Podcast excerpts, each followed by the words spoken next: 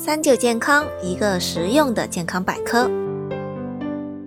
其实如果说啊，只是一般的胃炎，问题不大啊。但是我们检查很多时候就是为了明确诊断，而且要要筛查早癌啊。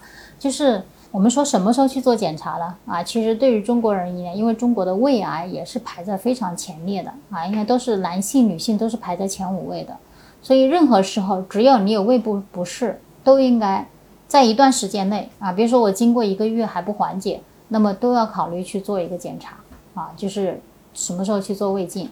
那如果说没有任何不适，虽然我的胃我感觉很好啊，我也很少痛很少胀，那么我们会建议四十岁以后一定要开始你人生的第一次胃肠镜之旅啊，就要去选择做胃镜肠镜，看看有没有什么问题。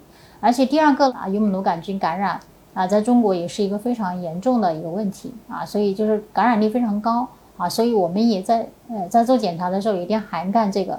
就是有没有用螺螺杆菌感染的问题啊？如果有的话，选择清除，啊，那对我们的胃是有一个很好的长期的保护的作用的啊。同时也说明为什么这么感高的感染率，也就是中国人，呃，吃围餐的这个呃这这样的一个习惯也不好啊。所以我们在吃围餐的时候，一定要建议啊，用这个公筷啊，会比较好一些，对大家都是一个很好的保护作用。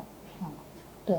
就是做胃镜，嗯，其实现在做胃镜也不辛苦，对吧？就是做无痛的，也不会说像以前，你现在都给点麻药睡着了，做完就醒了，啊，不会说太特别的辛苦啊。所以有不适的时候，都要听医生的建议去做个胃镜。